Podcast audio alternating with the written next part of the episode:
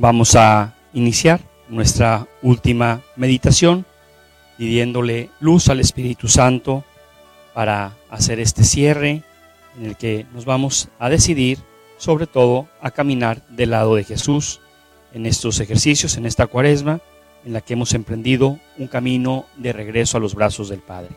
En el nombre del Padre, del Hijo y del Espíritu Santo. Amén. Oh alto y glorioso Dios, ilumina las tinieblas de mi corazón, dame fe recta y esperanza cierta, caridad perfecta, sentido y conocimiento de ti, Señor, para cumplir tu santo y veraz mandamiento. Amén. Pueden sentarse. Hacemos esta oración inicial, que fue esa oración tan hermosa que hacía San Francisco delante de aquel crucifijo de San Damián en aquella iglesita totalmente derrumbada. Y San Francisco se cuestionaba, bueno, ¿qué es lo que Dios me está pidiendo? ¿A dónde me quiere llevar Dios? Y poco a poco se fue dando cuenta de que Dios no le pedía la reconstrucción de un templo físico, sino la reconstrucción de la iglesia. ¿Qué nos pide Dios a nosotros hoy, 2021? ¿Qué nos pide Dios a nosotros en esta pandemia? ¿Qué es lo que te ha estado pidiendo el Espíritu Santo, Dios, en tu corazón en estos días de ejercicios, en esta semana de reflexión? En esta cuaresma? ¿Qué es lo que Dios te ha estado pidiendo? A eso le vas a responder al Señor en este día y vas a poner todo tu corazón, toda tu voluntad, toda tu decisión para alcanzar lo que el Señor te pide. Ojalá que nuestro objetivo de vida sea el conocer más a Dios para poderlo amar más y seguirlo mejor.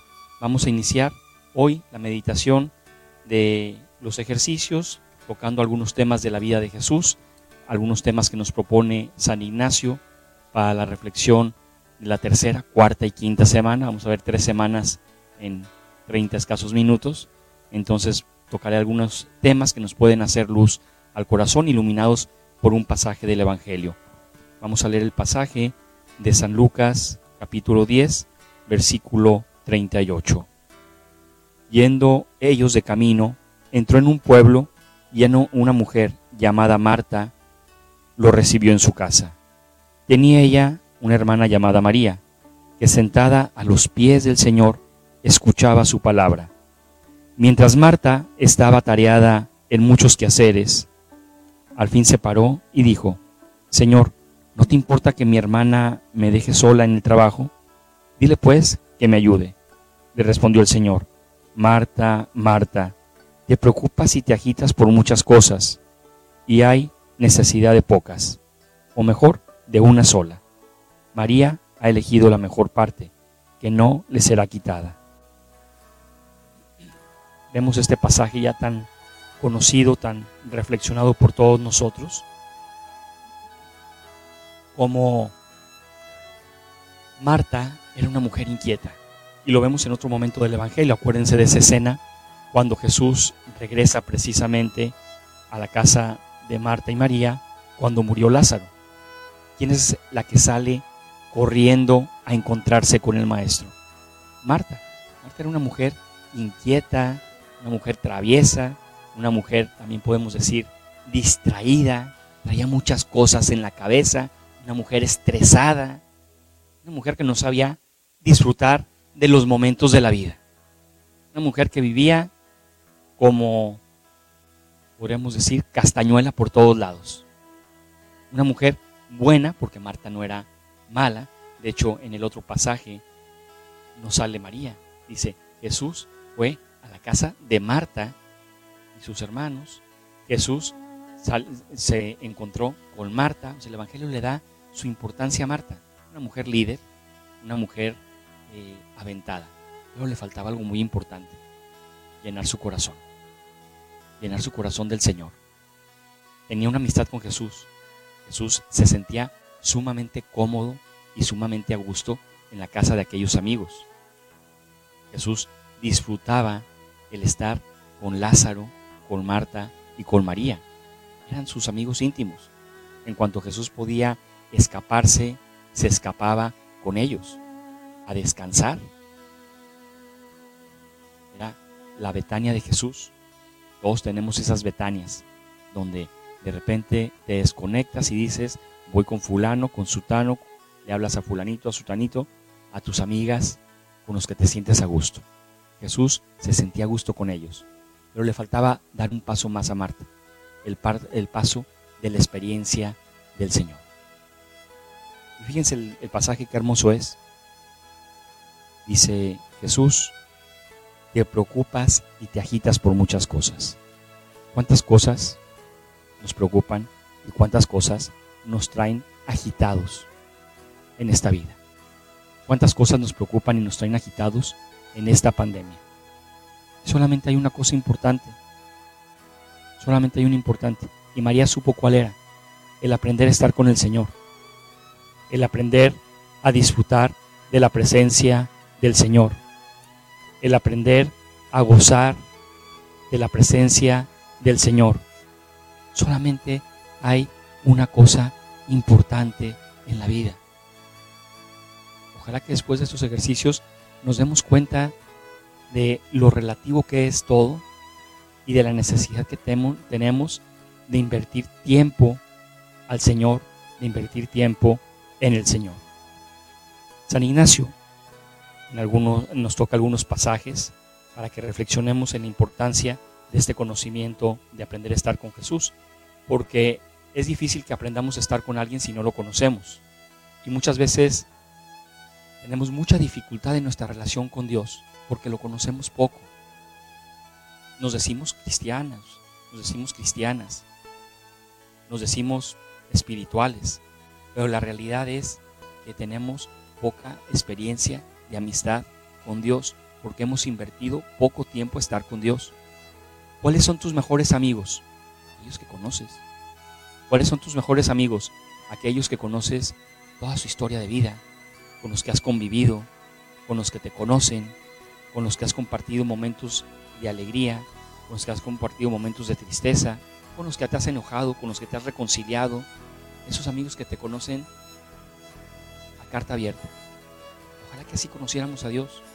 Y para conocer hacia Dios hay que hacer un ejercicio y un esfuerzo, por eso se llaman ejercicios espirituales. Es un esfuerzo por intimar en el conocimiento y en la experiencia en la vida de Jesús. Vemos hoy el primer tema que San Ignacio nos toca de la vida de Jesús, la encarnación. Contemplar, aunque sea nos quedamos con una imagen en estos ejercicios, porque esta es toda una meditación para una semana. La encarnación. ¿Qué ha significado la encarnación en nuestra vida? ¿Qué ha significado la encarnación para la historia de la humanidad? ¿Qué hubiera sido si no hubiera Jesús, si Dios Padre y el Espíritu Santo tomado la decisión de venir a encontrarse con nosotros en la persona del Salvador? ¿Qué hubiera sido de nosotros? Posiblemente ni existiríamos. La vida de la humanidad sería muy diferente. La configuración actual de nuestros países, de nuestras historias, sería muy distinta. La encarnación ha venido a ser un parteaguas, un antes y un después en la historia de la humanidad, pero también en mi propia vida, que me veo beneficiado, beneficiada en primera persona del regalo de la encarnación.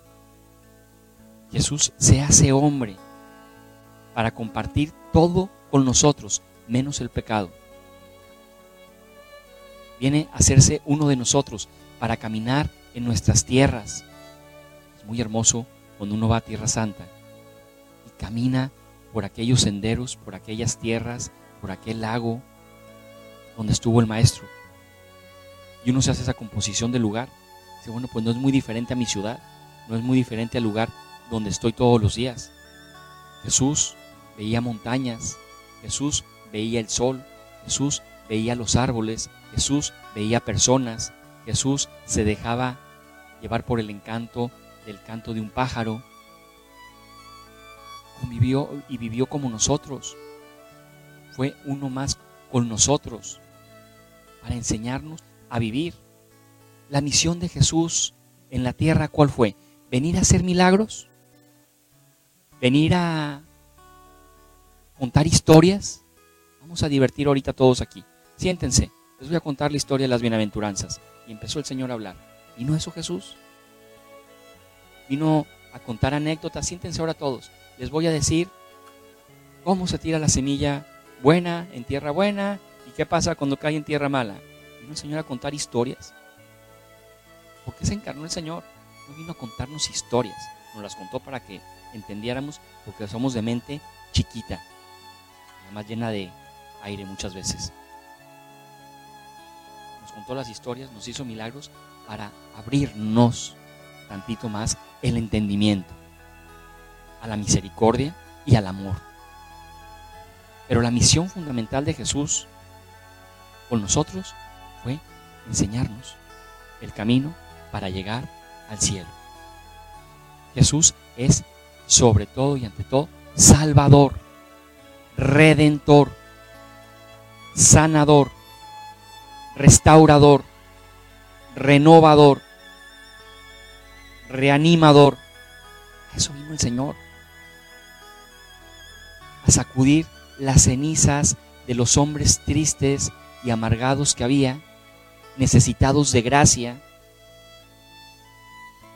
a sepultar el pecado con su sangre y con su vida y darnos una nueva vida, la vida de los hijos de Dios.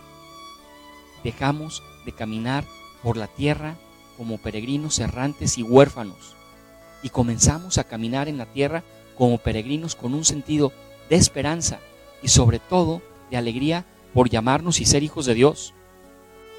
Por eso se encarna el Señor.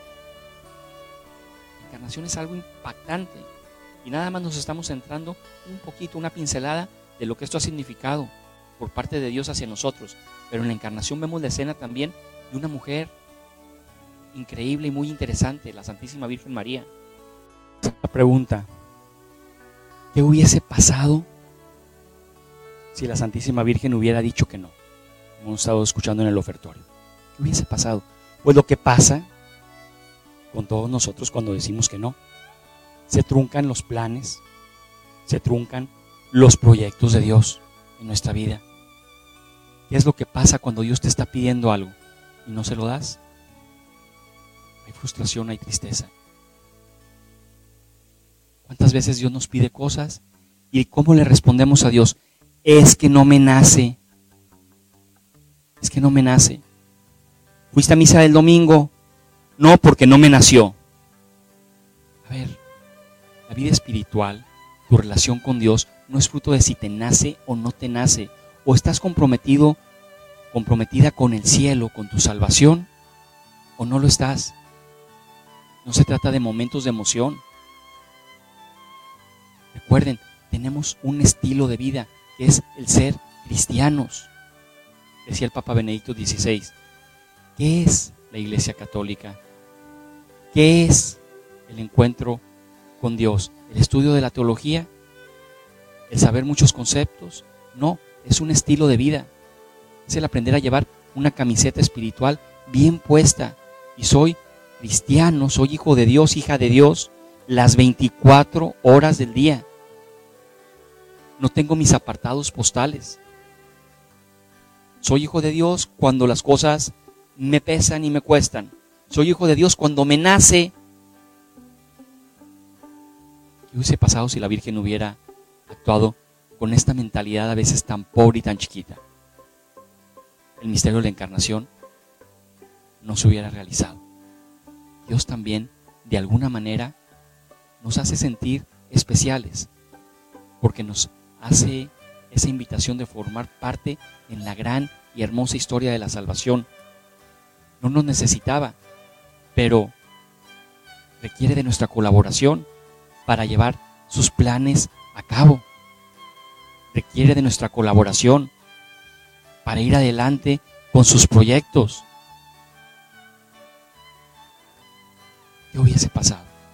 Y así, cuestiónate la grandeza de estos misterios, cómo nos hubieran llevado adelante si el Señor nos hubiera encontrado instrumentos fieles y comprometidos con Él. San José, el hombre del silencio y de la fe, el hombre del acompañamiento espiritual de la Santísima Virgen María. Muchas de ustedes hacen este ejercicio de acompañamiento espiritual de otras, de otros? ¿Cómo es tu acompañamiento espiritual? ¿Atropellas al alma o sabes acompañar en silencio? San José no fue el hombre de muchas palabras, de hecho no hay ninguna palabra recogida en el Evangelio sobre él. Se recogen algunos pensamientos de sus sueños. Pero fue el hombre del silencio y de la oración, del acompañamiento sereno y tranquilo y espiritual de la Virgen y del niño. Y vemos, San Ignacio nos recomienda también pensar en la vocación de los magos, aquellos tres hombres que dejan sus tierras, se levantan, se ponen en pie, porque vieron una estrella en Oriente. Ayer hablábamos de las señales. ¿Cuántas estrellas, cuántas señales Dios nos pone en el camino? ¿Las seguimos? ¿Las escuchamos? ¿Cuáles son las señales que el Señor ha puesto en estos ejercicios en tu corazón? Y otra meditación que San Ignacio nos recomienda, pensar en la vida oculta de Jesús en Nazaret. Una vida de trabajo, porque Jesús no estaba ahí acostado en la cama viendo series de Netflix todo el día. Ayudaba a San José, ayudaba a la Virgen, iba con la cubeta de agua al pozo, traer agua para la casa, ayudaba en las tareas cotidianas. se compartió todo con nosotros, hacía lo que hacíamos todos y lo que hacían la gente de su época. ¿Cómo es la vida de Nazaret en tu casa? Tú que eres madre, tú que eres esposa. ¿Cómo es la vida de Nazaret en tu casa? ¿Te preocupas porque tus hijos aprendan a ensuciarse las manos? ¿O eres de los que y de las que viven hoy en día evitándoles a los hijos y a las hijas esfuerzo? Que no sufran lo que yo sufrí. Eso tenemos tanto niño y tanta niña, perdón que se los diga, a veces medio ineptos, por no decir otras palabras. No saben hacer nada, porque los papás los tratan con algodoncitos, están formando muñecas y muñecos de porcelana. A veces me gusta decir, vivimos en la sociedad polvorón, donde hoy en día todo mundo se deshace por cualquier cosa. Es que me vio feo, es que me dijo, es que no me saludó. Sociedad polvorón. Porque en tu casa no se vive como en el hogar de Nazaret, no hay exigencia, no hay trabajo y no hay oración no hay oración. Sociedad polvorón. La familia de Nazaret no era una familia polvorón, era una familia de resiliencia. Supo enfrentar los problemas que la vida les puso desde el inicio. Corrieron a Egipto, regresaron de Egipto, vivieron en la sencillez, en el trabajo manual de Dios. Dice el Evangelio que San José era un hombre justo, un hombre bueno. Tu esposo es un hombre justo, tu esposa es una mujer justa. O le ponemos otros adjetivos. Piensa, ¿realmente te has preocupado como madre, como esposa, que tu casa sea como el hogar de Nazaret? Después San Ignacio nos dice, contemplemos también la escena del niño perdido y hallado en el templo, una escena de misterio, donde San José y la Santísima Virgen en silencio respetaron el suceso, preocupados por encontrar al niño, y cuando lo encuentran, aquel les responde, ¿no sabían que tenía que estar en las cosas de mi padre? ¿Respetaron? ¿Tú respetas la vocación de tus hijos? ¿Respetas la vocación de los que están a tu lado? Si eres suegro o suegra, eres metichona y metiche donde no te llaman y complicas el matrimonio de tus hijos jóvenes. Pobre de ti. Si tú como suegro, como suegra, estás siendo un carillo y un problema para ese matrimonio joven de tus hijos, no te toca, déjalos. Escucha lo que dice el Señor en la Sagrada Escritura, dejarás a tu padre y a tu madre te unirás a tu mujer y formarás una nueva cosa. Aprende a respetar eso que Dios ha querido. Lo que tú a veces no querías para ti, a veces lo estás reproduciendo en los demás. Aprende a respetar a tus hijos en su vocación y en sus decisiones. A veces me encuentro con gente que tiene hijos de 25, 30 años y les hacen todo, hasta doblarle los calcetines. Déjalos. Déjalas. No seas metiche. No seas como Marta. En todo quiere estar y en nada está. Me encantaría saber qué tipo de suegra fue Marta. Porque, híjole, esta habrá sido tremenda. Metiche y seguramente habrá entrado en la casa de la hija a ordenarle, a recomodarle. Eh, con el yerno se habrá metido a decir, no, esto no, esto aquí, está allá. Esa Marta habría sido tremenda, la del Evangelio. Quiero llegar al cielo para conocerla. Realmente quiero llegar al cielo. Esta es una mujer interesante. Aprende a ser como María, a rezar por tus hijos, a estar con el Señor, a pedirle al Señor que tus hijos tomen buenas decisiones, que sean santos en la vocación para la que Dios los eligió, soltería, casados, vida consagrada. Hoy no apoyamos las vocaciones de compromisos radicales. ¿Por qué? Porque somos muy egoístas. ¿Cuánta falta de vocaciones hay, por ejemplo? en el matrimonio comprometidas a la santidad.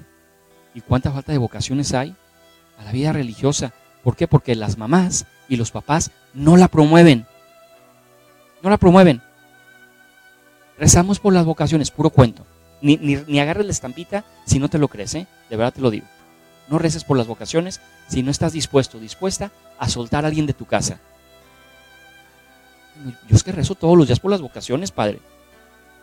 Y el día que Dios te pide un hijo, ay no, pobrecito, si fuera una vocación de tristeza, tirado o tirada a la amargura. Es que yo quiero nietos. Es lo que tú quieras, es lo que Dios quiera sobre tus hijos. Realmente eres una madre de familia, un padre de familia que se preocupa por la vocación que Dios quiere para sus hijos o la vocación que tú les estás diseñando a tus hijos y a tus hijas. Porque hoy en día tienes a los hijos y a las hijas inscritos e inscritas en todo tipo de clases. Todos los traumas que tú vas cargando en tu vida los reproduces en tus hijos. Como nunca aprendiste inglés, clase de inglés. 50 horas a la semana al niño, órale. Como nunca aprendiste chino, clase de chino, 70 horas a la semana. Como nunca aprendiste a jugar fútbol, talleres de fútbol al huerco. Respeta la vocación de tus hijos. Tú no eres el diseñador de vocaciones en tu casa. Eres un acompañante con tus hijos hacia el cielo. No seas como Marta. Aprende a ser como María y pedirle a luz a Dios para que te ilumine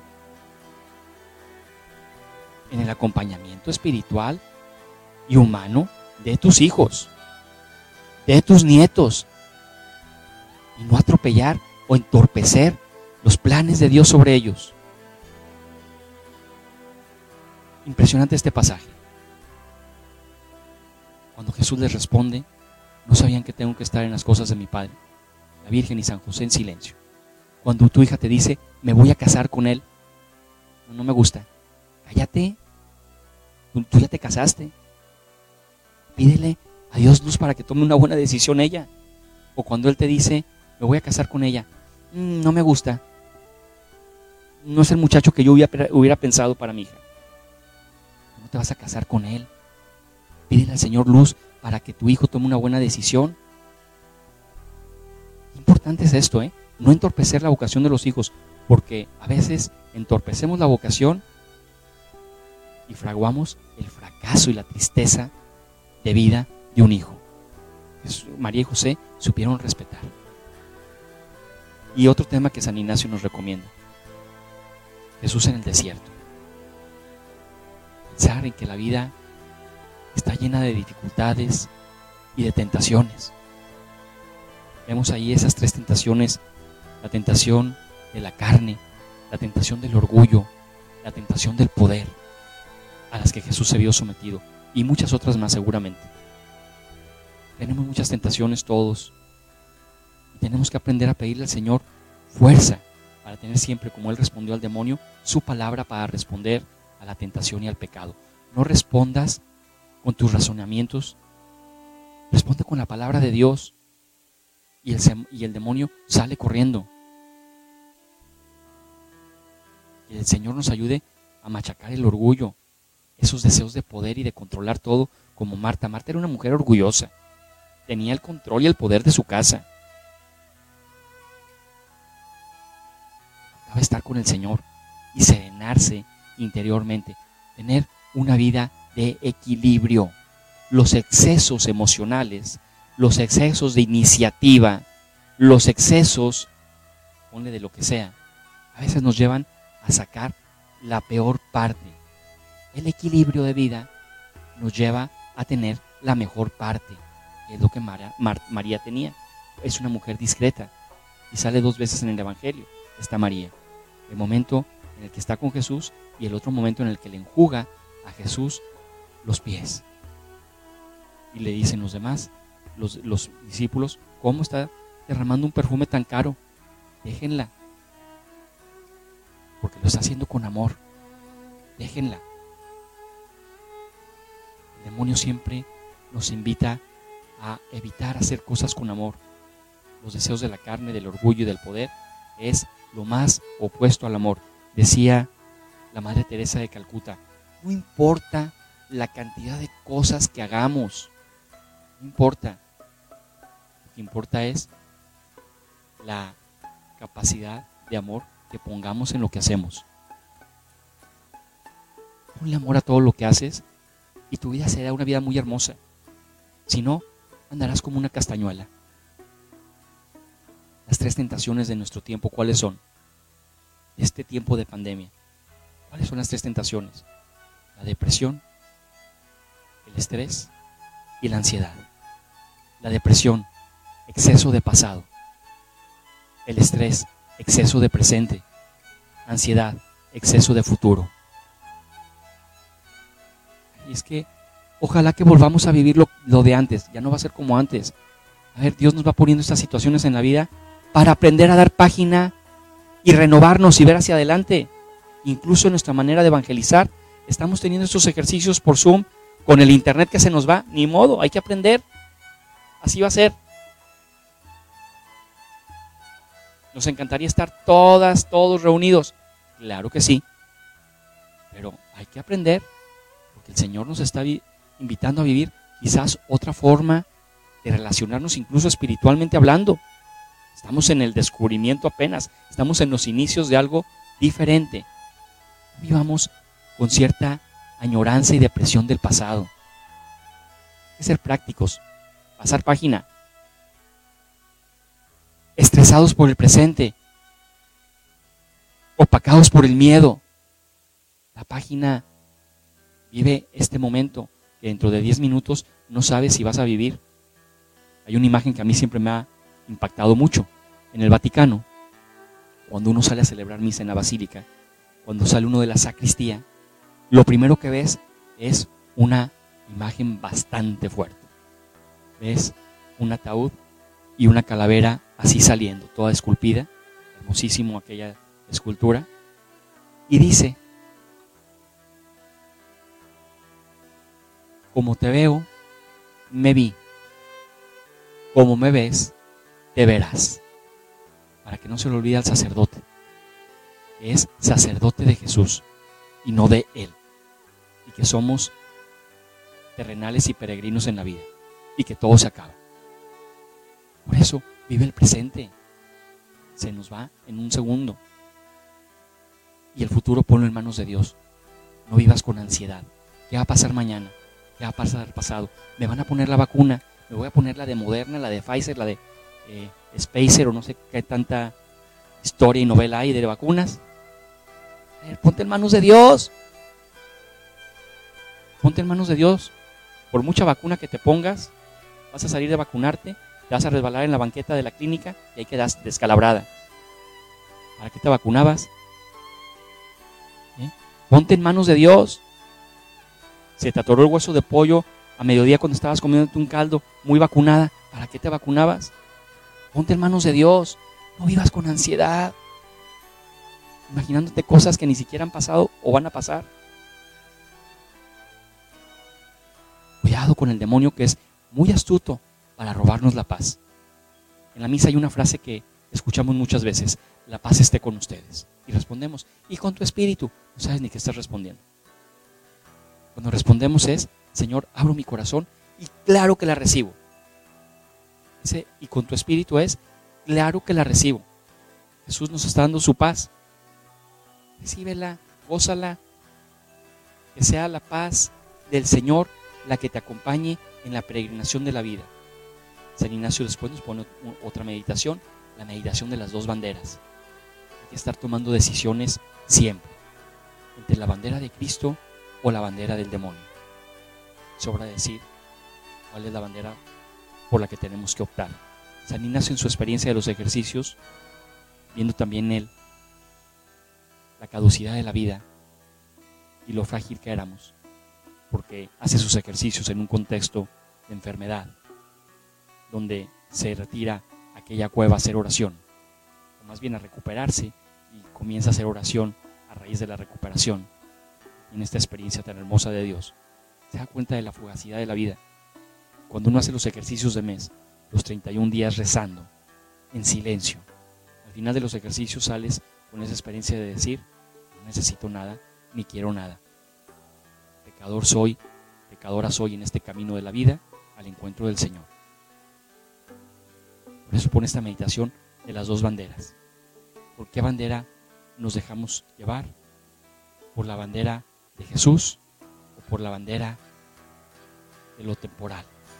¿Por la bandera de Estados Unidos, del shopping? ¿Por qué bandera te dejas llevar? Después, el Señor nos pone, San Ignacio nos invita a hacer otra meditación, la meditación de las bodas de Caná, donde vemos esta intervención tan hermosa por parte de Jesús para solucionar el problema de aquellos novios. El Señor nunca nos deja ahogarnos en nuestros problemas, siempre sale a nuestro encuentro. Hay que saber confiar en el Señor, saber como María estar con el Señor. Después el Señor, eh, San Ignacio nos recomienda hacer una reflexión sobre la vida de la samaritana.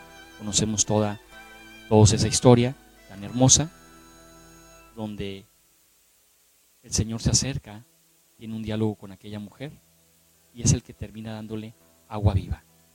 El agua terrena no nos, no nos sacia ni es una solución a nuestra sed a veces de Dios, sino el agua que Dios nos da, esa es la solución.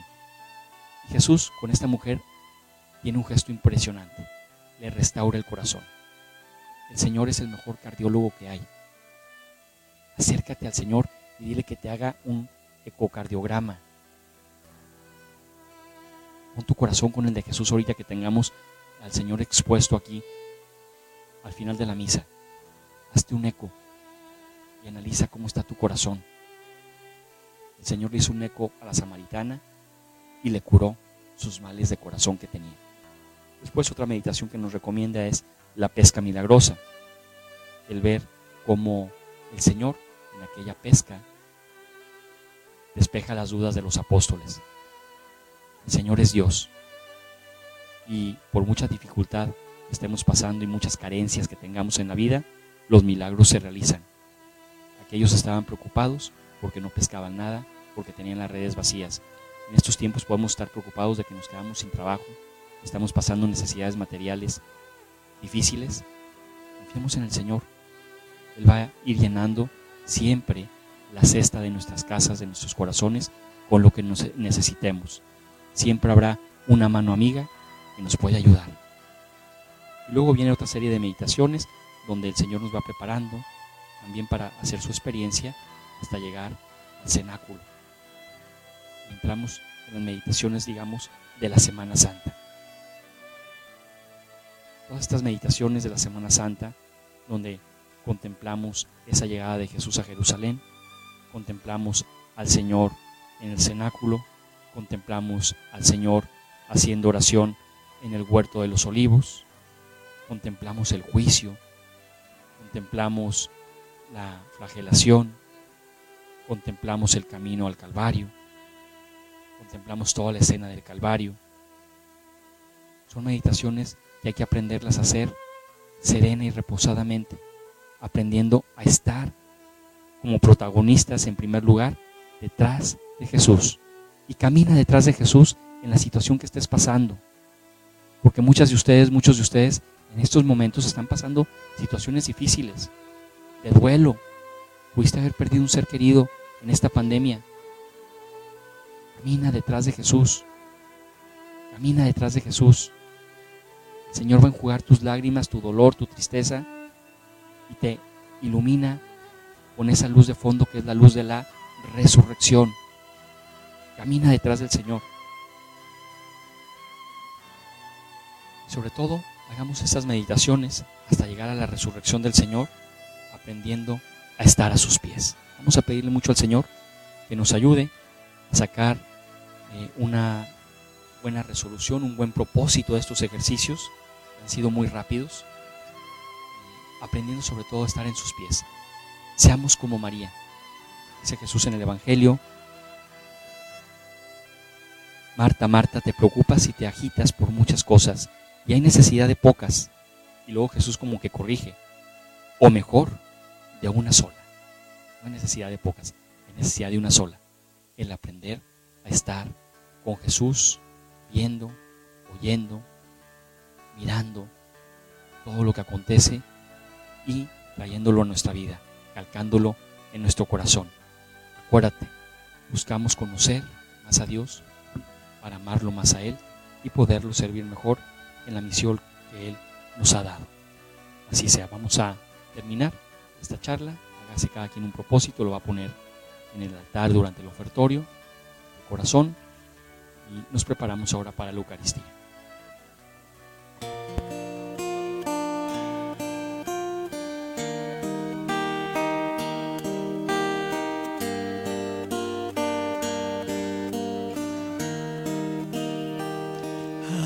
Tus pies arde mi corazón, a tus pies entrego lo que soy, es el lugar de mi seguridad, donde nadie me puede señalar me perdonaste, me acercaste a tu presencia, me levantaste, hoy me postro a adorarte. No hay lugar más alto, más grande que estar a tus pies estar a no hay lugar más alto, más grande que estar a tus pies, que estar a tus pies. Y aquí permaneceré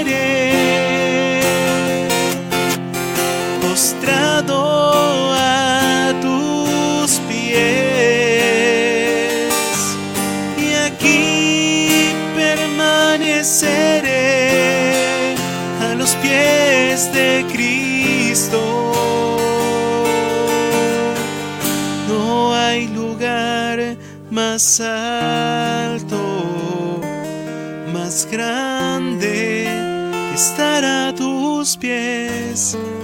Que estar a tus pies, no hay lugar más alto más grande que estar a tus pies, que estar a tus pies.